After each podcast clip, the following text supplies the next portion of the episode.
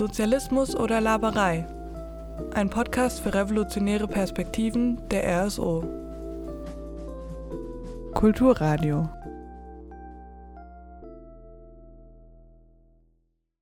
Hallo und herzlich willkommen zu einer neuen Folge Sozialismus oder Laberei. Heute wieder im Kulturradio und wir wollen auch mal wieder über ein Buch sprechen. Ein Buch namens Pest über Paris von einem Autor, der da heißt Bruno Jasienski. Und wir hören auch einfach mal ganz kurz rein, was uns da erwartet. Aus tausend Kränen lief wie aus aufgeschnittenen Arterien schäumend das kühle, kristallklare Wasser, und das erschöpfte Paris wurde blass vor Schwäche und Hitze. Den ersten Krankenwagen bemerkte man um zehn Uhr abends auf der Place de l'Hôtel de Ville. Die pausenlos von den Touristenbussen verdrängte und erdrückte Menge begrüßte ihn in der Meinung, es handele sich wieder um einen Bus mit feindseligem Gemurmel. Binnen kurzem erkannte man den Irrtum und trat eilig auseinander. Die Musik begann soeben den dritten Charleston. Der Tanz ging weiter. Keine zwanzig Minuten später kam der zweite Krankenwagen, um danach im schwarzen Spalt einer Nebengasse zu verschwinden. Niemand achtete auf ihn. Dem zweiten folgte der dritte, vierte, fünfte und sechste. Sie füllten den fröhlichen Platz mit dem Widerhall ihres unheilverkündenden Signals. Die erste leichte Verwirrung war gegen elf Uhr festzustellen. Mitten im vierten Charleston fiel eines der tanzenden Paare auf dem glatten Asphalt und wollte sich nicht mehr erheben. Man umringte es lachend. Das Paar wand sich in konvulsivischen Zuckungen. Man trug es in die nahe Apotheke. Nach fünf Minuten traf der Krankenwagen ein und schaffte die unseligen Tänzer fort. Jemand ließ zum ersten Mal das gleich einer Münze klingende Wort Epidemie fallen, das in die Menge rollte. Doch niemand glaubte ihm. Der Tanz begann von neuem. Und dazu bin ich nicht ganz alleine heute, sondern auch David hat dieses Buch gelesen und hat sich erbarmt, mir dabei Gesellschaft zu leisten, darüber zu labern. Hallo David. Ich erbarme mich immer gern. Schön, dass du da bist.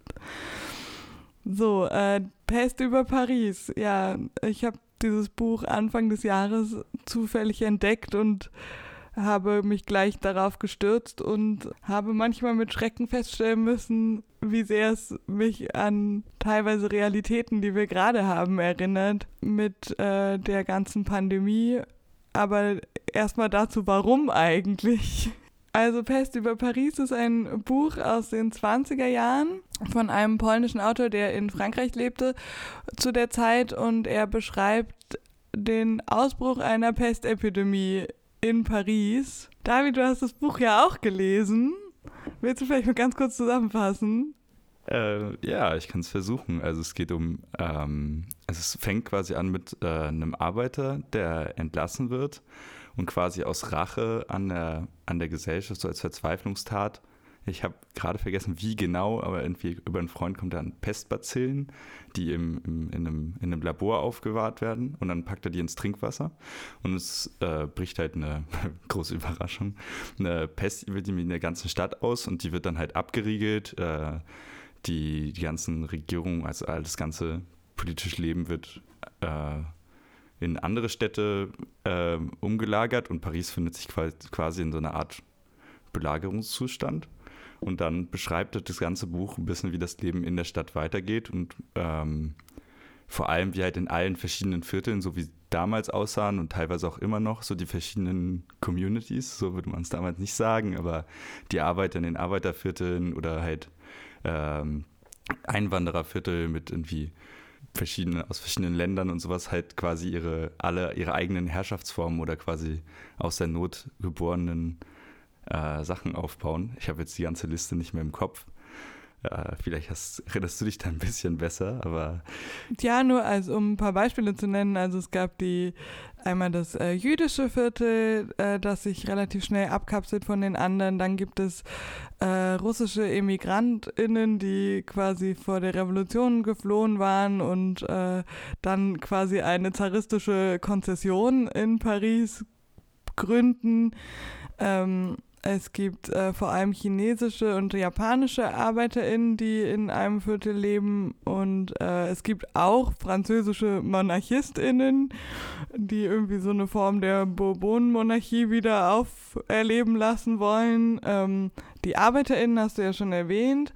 Dann gibt es eine anglikanische Konzession, wenn man so will. Also die äh, AmerikanerInnen und EngländerInnen, die in Paris leben. Und auch ganz schön fand ich in einem kleinen Exkurs äh, die Polizisten auf der Ile de la Cité, die äh, sich da verbarrikadiert haben und aber auf einmal gar nichts mehr zu tun hatten, weil sie nur noch unter sich waren und überfordert waren mit der Situation und sich letzten Endes gegenseitig jagen, weil sie nicht mehr wissen, wohin mit sich.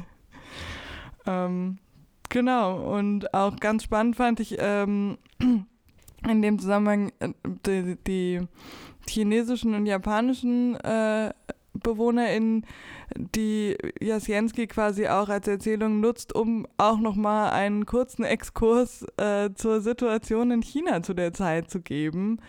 Also China kurz vor, während und nach der Revolution. Ich glaube, wenn, wenn wir sind uns beide nicht sicher, wann das genau geschrieben wurde, aber wahrscheinlich direkt davor wenn es 24 geschrieben wurde. Ach, aber auf jeden Fall gibt es da auch vorher schon die, die ersten bürgerlichen Revolutionsversuche und die KP, die sich aufbaut und so. Und da gibt es auf jeden Fall auch in der Tat einen sehr läng längeren, sehr interessanten Exkurs. Der kommt zwar so ein bisschen plötzlich und man ist ein bisschen überfordert am Anfang davon, aber es zeigt halt ganz viel auch und auch wie dann halt die, dass halt in der Emigration dann weitergeht und die gleichen Leute halt in Paris halt auch weiter politisch aktiv sind, aber dann halt eher so notgedrungen unter Pesteinfall. Ja, ich möchte da auch nochmal hin zurück, weil das hat mich tatsächlich beim Lesen äh, schon teilweise immer wieder gepackt, dass äh, es werden so die teilweise frühen Mechanismen, wie Menschen funktionieren in so einer in so einer abgeschotteten, plötzlichen Notsituation und wie sie damit umgehen, erst äh, schließt alles und wenige Tage später denken die Leute, es ist eh völlig egal und wir tanzen jetzt weiter und wir trinken weiter, weil wie sollen wir sonst damit umgehen um sie herum? Und das wird schon sehr eindrücklich geschildert um sie herum sterben die Leute wirklich wie die Fliegen. Ähm, und das kann man auch schon mal sagen. Das ganze Szenario spielt sich über zehn Wochen hinweg. Also es dauert nicht lange mit der Pest in Paris. Das ganze Ende wollen wir natürlich nicht verraten, damit ihr das Buch noch genießen könnt. Ähm, aber ja, also einerseits habe ich beim Lesen teilweise gedacht, dass ich werde verarscht vom Verlag, wenn ich so sagen darf. Ich dachte, äh, das hat einfach jemand im letzten Jahr geschrieben und tut so, als wäre das so 20er Jahre proletarische Literatur. Ähm, und äh, teilweise findet man aber auch ganz viel so in der Sprache wieder, dass es dann doch auch sehr gut genau diese Zeit aufhängt, finde ich. Ja, aber ist auf jeden Fall ist es echt witzig, das auch jetzt zu lesen, weil man halt natürlich an die ganzen, also selbstverständlich sieht der Lockdown in, in Deutschland trotz der kompletten Desorganisation von, von unser aller Herr Spahn ein bisschen organisierter aus, aber man erinnert sich halt wirklich an so die Geschichten, die man auch aus ärmeren Ländern am Anfang vom, äh, vom, von den Corona-Lockdowns gesehen hat und man, er beschreibt auch dann teilweise, wie äh, halt in diesen bisschen so Notrepubliken und in den Arbeiterräten oder auch in den anderen halt sie halt irgendwie versuchen, so eine Art Quarantänemaßnahmen zu machen und dass halt die Leute nicht, äh, nicht beerdigt werden dürfen und wie sie irgendwie so ein bisschen ohne, ich weiß auch gar nicht mehr wer, aber es gibt halt dann die einen, die es schaffen, ähm, das große Labor, das Pasteur-Institut irgendwie auf ihrem ich weiß wirklich nicht mehr, welche es sind, welche Republik das ist oder welche Monarchie es sind. Es sind entweder die Bel in Belleville oder, also die ArbeiterInnen oder die Chinesinnen und JapanerInnen, weil die die einzigen sind, die überhaupt mit ihrer Rätestruktur beginnen, ähm, an einem Impfstoff oder irgendeinem Medikament zu forschen. Äh, die anderen versuchen eher auszubrechen und damit will natürlich Jasjenski schon auch eine Lehre erteilen, würde ja, ich sagen. Man könnte glauben, dass der, dass der junge Mann tatsächlich auch noch politische Ideen hat. Aber es ist auf jeden Fall, und wahrscheinlich ist es halt auch sehr ähm, inspiriert von der spanischen Grippe, weil, also Jetzt hat man ja dann wieder ein bisschen drüber gesprochen, aber das ist ja so ein bisschen ein vergessenes Kapitel der Geschichte gewesen, bis so knapp 100 Jahre später irgendwie genau das Gleiche passiert ist. Ich sage nicht, dass Coronavirus eine Grippe ist, so weit bin ich noch nicht. Aber, aber halt auch da gab es das halt auch schon, dass ähm, das war halt wahrscheinlich für die Leute noch auch, wahrscheinlich, wenn man es damals gelesen hat, hat es auch echt noch, naja, recht frische Erinnerungen aufgerufen äh, weil es das halt genauso gab und auch genau in dem gleichen chaotischen Sinne, weil halt bis zum Ende eigentlich nie irgendwie, wenn ich mich hatte mich ein bisschen schlau gelesen, wahrscheinlich habe ich alles wieder vergessen, aber ähm, es eigentlich nie wirklich ähm, ein Mittel, also die spanische Grippe ist einfach irgendwann durch Herdenimmunität und durch einfach Millionen Leute, die gestorben sind, halt irgendwann nach drei Jahren hat sich irgendwie aufgehört, aber währenddessen gab es halt in den meisten Städten hat halt zwischen, wir müssen alle beten, wir bleiben alle drin, wir rennen alle auf die Dörfer, halt war es halt so eine chaotische Situation, wo wirklich sehr, sehr wenig, also so ein bisschen versucht wurde mit, mit so medizinischem Handwerkszeug und ohne viel Wissen und Sicherheit, was es genau war. Und wahrscheinlich sah es halt für viele Leute genau so aus und auch in ganz vielen Ecken. Und aber auf jeden Fall ist es schon witzig, wenn man das jetzt liest, weil es irgendwie schon einen äh, auch an, an heute doch doll erinnert und irgendwie tatsächlich witzig ist, äh, das so 100 Jahre später zu lesen. Ja, und es gibt ja auch die, quasi die Personen, die die Maßnahmen besonders ernst nehmen, die Personen, die sich darüber hinwegsetzen wollen ähm, und so verschiedene quasi Ausflüchte oder Versuche aus dieser Quarantäne rauszukommen. Äh, beziehungsweise Quarantäne ist auch ein großes Wort. Paris wird einfach komplett abgeschottet und äh, die Welt versucht einfach niemanden mehr rauszulassen und überlässt nach wenigen Tagen diese Stadt auch einfach so ein bisschen ihrem Schicksal. Sprich, es gibt keine Lebensmittelversorgung oder ähnliches und das führt natürlich auch zu einer schnellen Zuspitzung der Konflikte zwischen den sozusagen Kleinststaaten, die sich da bilden, womit Jasjenski natürlich auch noch andere Teile als nur Pandemie oder Epidemie Geschichte erzählen will. Ja, das ist, ich glaube, das ist auch wahrscheinlich, ähm, wenn, wenn nicht jetzt überraschenderweise eine, seit anderthalb Jahren eine Pandemie auf der ganzen Welt gewesen wäre, fast eher der Aktualitätsbezug des Buchs, nämlich dass es irgendwie äh, auch sich ganz doll auf die Kommunen äh, stützt, die ja jetzt irgendwie 150-jähriges äh, Jubiläum, weiß nicht, Geburtstag, äh, zeigt. Also einerseits, weil es halt ähm, ich glaube, aus sich viel drauf, es ist halt ein bisschen fast die gleiche Situation, weil es halt vorher diese, diesen Art Belagerungszustand gibt und auch vor der Kommune ja die, also es gibt ja diese fantastischen Menüs, die man kennt, wo die Leute dann irgendwie in Restaurants äh, so Rattenfilet mit, äh, mit ein bisschen Steinsuppe und so gegessen haben, weil halt äh, überhaupt keine Lebensmittel mehr in der Stadt waren. Und auch dann halt die quasi die Machtergreifung in der Kommune ja auch so halb irgendwo zwischen Aufstand, aber vor allem zwischen alle reichen Leute kriegen Angst und die ganze Bourgeoisie rennt aus der Stadt weg. Und da ist es ist irgendwie, er stützt sich halt auch darauf und man sieht halt, dass einfach Paris sich selbst überlassen wird und alle, alle schotten dicht und dann müssen sie halt in allen Vierteln, in den reichen Vierteln wie in den Arbeiterinnenvierteln sich halt äh, die Leute irgendwie selber organisieren. Und ich glaube, wahrscheinlich, also wenn jetzt Verlage das vor ein paar Jahren wieder verlegt haben, war wahrscheinlich eher die Idee, dass es irgendwie sehr an die Kommunen erinnert und an sowas und weniger die Idee, dass es so einen tollen Aktualitätsbezug hätte, weil vielleicht ein Jahr später. Also Oktober 2020, aber. Ja. Vielleicht auch beides. Ja, dann ist er, man kann auch mehr als nur einen, aber ist auf jeden Fall und dadurch ähm, das zeigt er halt dann auch. Äh, also es gibt viele Kapitel, wo das so ein bisschen witzig ist, weil er natürlich auch äh, im Kopf hat, so zu zeigen, was halt seiner Meinung, also das Beispiel mit der Polizistin ist halt ganz witzig zum Beispiel.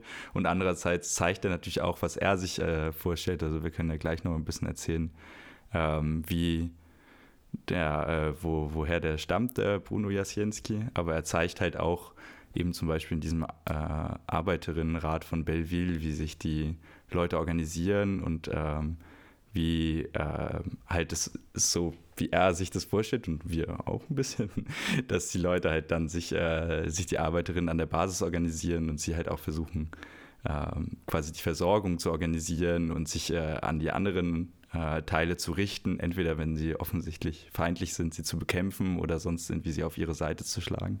Und das ist auf jeden Fall auch sehr interessant. Und da hören wir doch auch noch mal ganz kurz rein. Jawohl.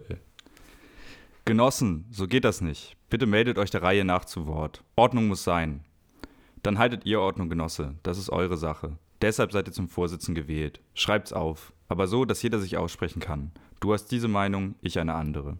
Und mit der Glocke rumhantieren wie in einem kapitalistischen Parlament, sodass man niemanden verstehen kann, was soll das für eine Ordnung sein? Ich bitte um Ruhe. Das Wort hat der Genosse L'Herbier. Ich will mich kurz fassen, Genossen. Als Versorgungskommissar habe ich keinen Grund, ein Blatt vor den Mund zu nehmen. Die Versorgungslage der Republik ist katastrophal. Wenn wir wie in den letzten Tagen ein Viertel Brot zuteilen, reicht es höchstens für drei Tage. Und dabei ist schon berücksichtigt, dass sich die Bevölkerung inzwischen um den entsprechenden Prozentsatz vermindern wird. Gestern haben wir den letzten Sack Erdäpfel verteilt. In drei Tagen genossen hat niemand mehr etwas in den Mund zu stecken. Die Republik ist zum Hungertod verurteilt. Und der Ausweg? Was gibt es für einen Ausweg? Meiner Meinung nach, Genossen, gibt es einen einzigen Ausweg.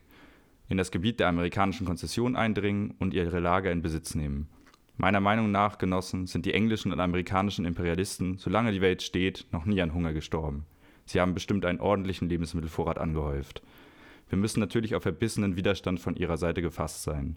Die englische Miliz ist bis an die Zähne bewaffnet und um auf ihr Gebiet zu gelangen, werden wir zwei Reihen Barrikaden erobern und einige tausend Gentlemen niedermachen müssen. Eine andere Lösung sehe ich jedoch nicht. Die Bevölkerung wird gerne mitmachen, wenn sie erfährt, dass es darum geht, die Engländer aus Paris hinauszuwerfen. Klar, das ist keine endgültige Lösung des Problems, aber mindestens eine Vertagung um eine ganze Weile, nämlich solange die amerikanischen Vorräte reichen.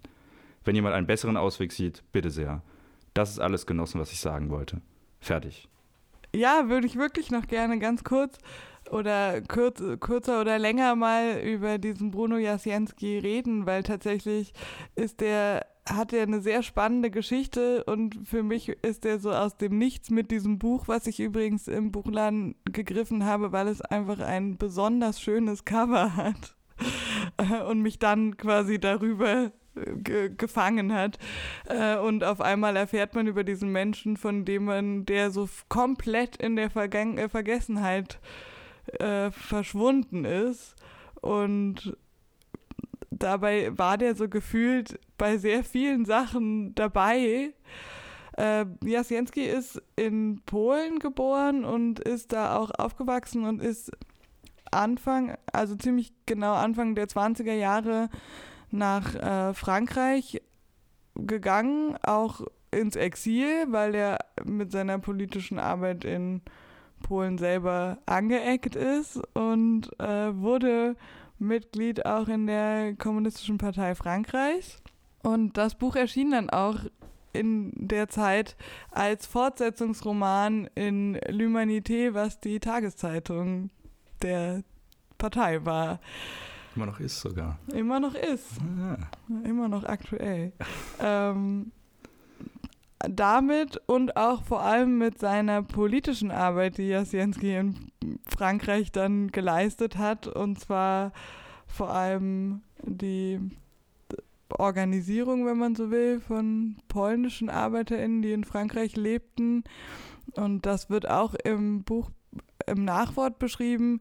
Er hat quasi, um den prekären Situationen zu entgehen, Theaterstücke inszeniert, bei denen quasi die Protagonisten eigentlich das Plenum waren und auf der Bühne saßen oder die Menschen im Publikum auch äh, einfach dabei ihre, ihre Sitzungen stattfinden haben lassen, weil das als Kulturveranstaltung erlaubt war und hat dafür quasi auch Theaterstücke geschrieben, die sich dann darauf anpassen ließen, dass Leute ihre Redebeiträge halten können, was ich auch eine sehr schöne Lösung für Probleme finde.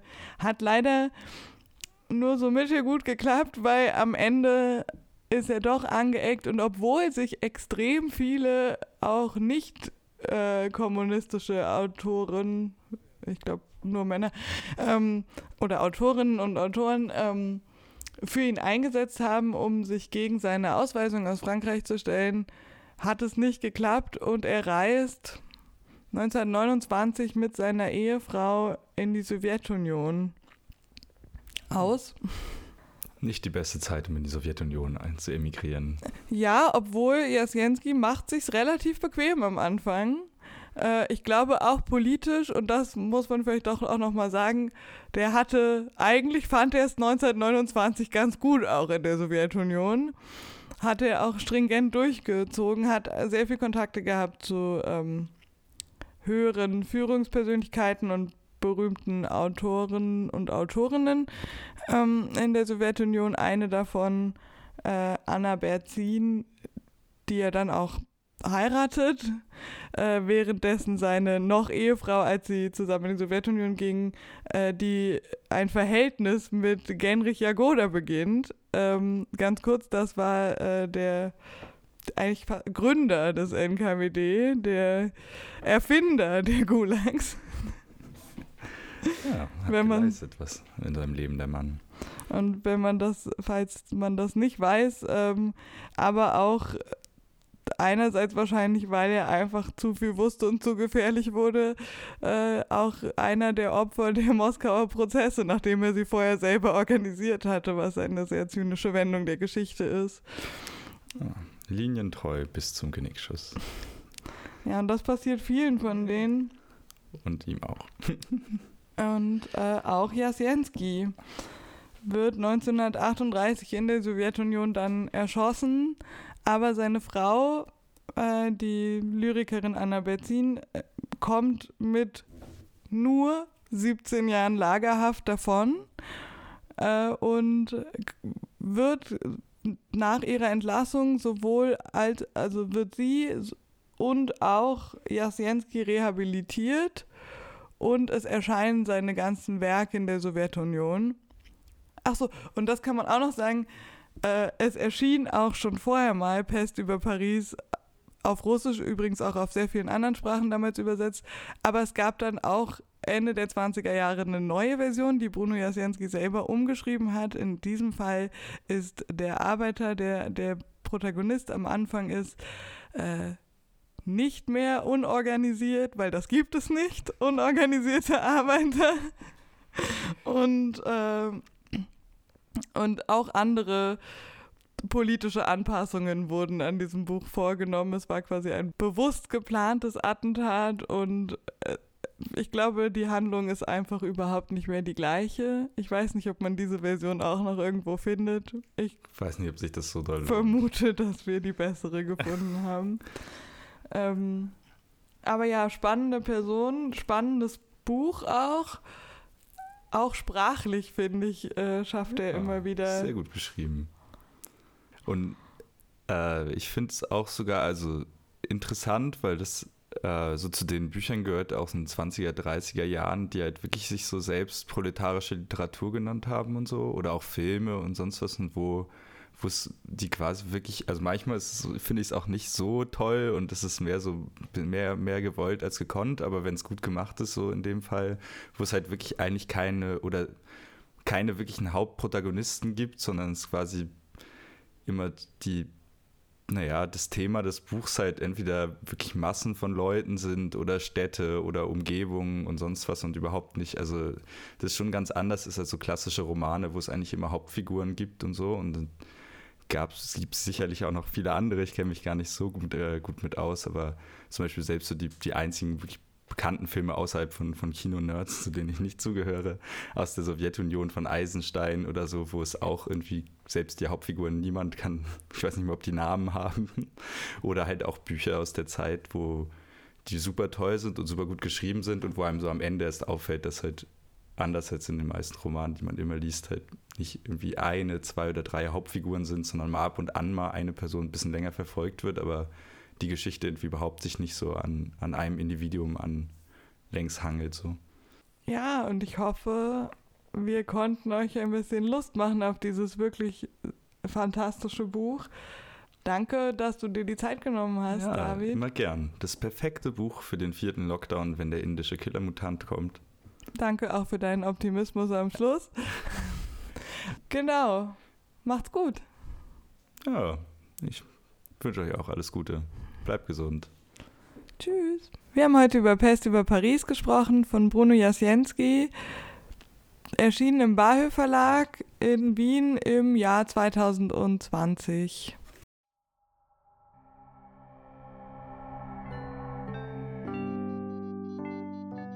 Das war's für heute mit Sozialismus oder Laberei. Für mehr Infos zu uns geht auf sozialismus.net für Österreich und sozialismus.click für Deutschland und folgt uns auf Facebook oder Instagram.